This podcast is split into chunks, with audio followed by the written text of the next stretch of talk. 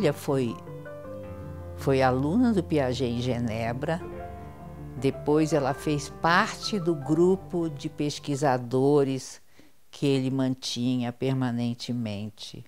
Ela é uma psicolinguista, essa é a formação dela.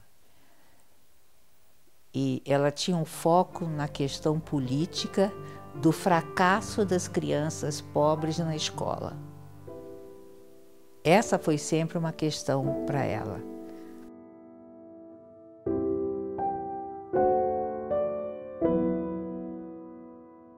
Ela começou um trabalho que era o oposto daquilo que no mundo inteiro se fazia. Toda, todo o conhecimento científico que se tinha até aquele momento em que ela começou a pesquisar era sobre o que faltava para as crianças, porque era isso que deveria criar a dificuldade que elas tinham de aprender a ler.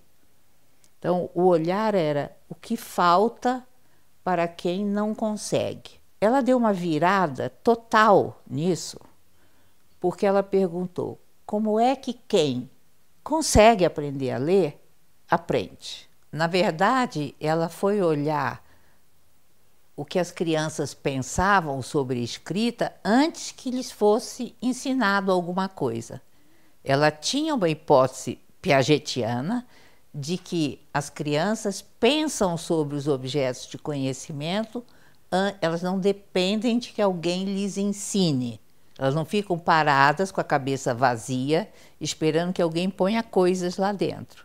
Ela mostra que, tem, que existe um processo de aquisição da, da escrita, que é o processo pelo qual as crianças vão pensando sobre a escrita e, se tiverem informação, vão aprendendo a ler. Quando a Emília começou a ver o que as crianças, ela começou a interrogar as crianças dentro de uma técnica piagetiana de interrogatório, e as crianças começaram a mostrar que elas pensavam sim sobre o que estava no mundo escrito.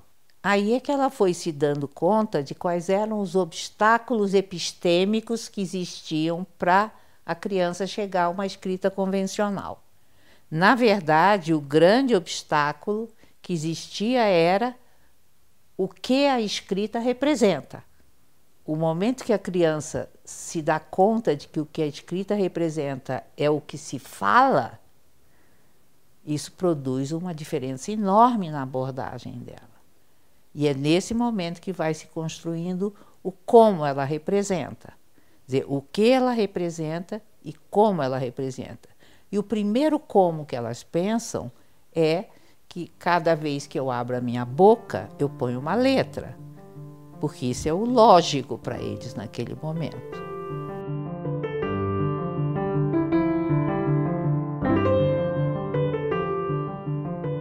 Uma das coisas que ela descobriu era que muitas crianças achavam que você escreve uma letra para cada vez que você abre a boca. E estudando a história da escrita, existem várias línguas que se escreve assim, né? E que isso tudo tem uma lógica. E as crianças que estão em cada sociedade fazem o percurso para compreender a escrita do país onde elas vivem. Você pensa numa criança de classe média aqui em São Paulo, que vai para a pré-escola e que os pais leem de noite e tudo isso, ela com cinco anos está alfabetizada. Às vezes, muito antes de alguém dizer para elas: vamos ver, vamos aprender a ler. Então, no caso aqui do Brasil, a, a escrita é alfabética. Mas a escrita alfabética, ela não é acessível imediatamente nem diretamente para nenhuma criança. Nenhuma criança sai de um momento que ela nem pensou ainda sobre a escrita para escrever alfabeticamente. Foi uma coisa muito importante a Emília ter descoberto que havia um momento em que as crianças de que vinham que se criavam em sociedades onde a escrita era alfabética, que elas tinham um momento onde elas pensavam que a escrita fosse um objeto silábico, como é o japonês, por exemplo.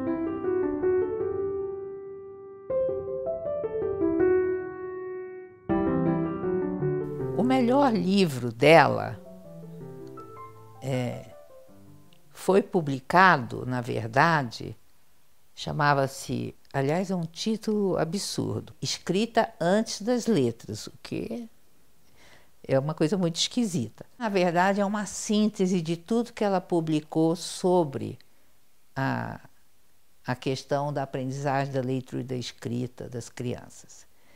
Esse livro, ela fez uma síntese que eu acho que é a mais precisa das obras dela, porque ela, como Piaget, ia pesquisando ia publicando, ia pesquisando ia publicando.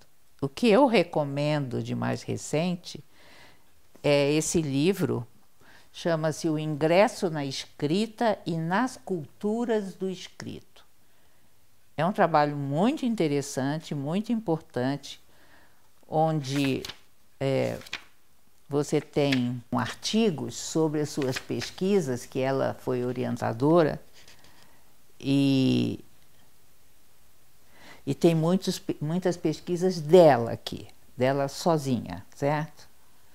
e outras com as orientandas dela. E essa é uma síntese do conjunto de publicações que foi sendo produzido a partir do trabalho da psicogênese da língua escrita. Esse livro é de 2013, dependendo de qual é o seu sentido de tempo, ele é antigo ou não mas ele é o, talvez o trabalho mais recente em português.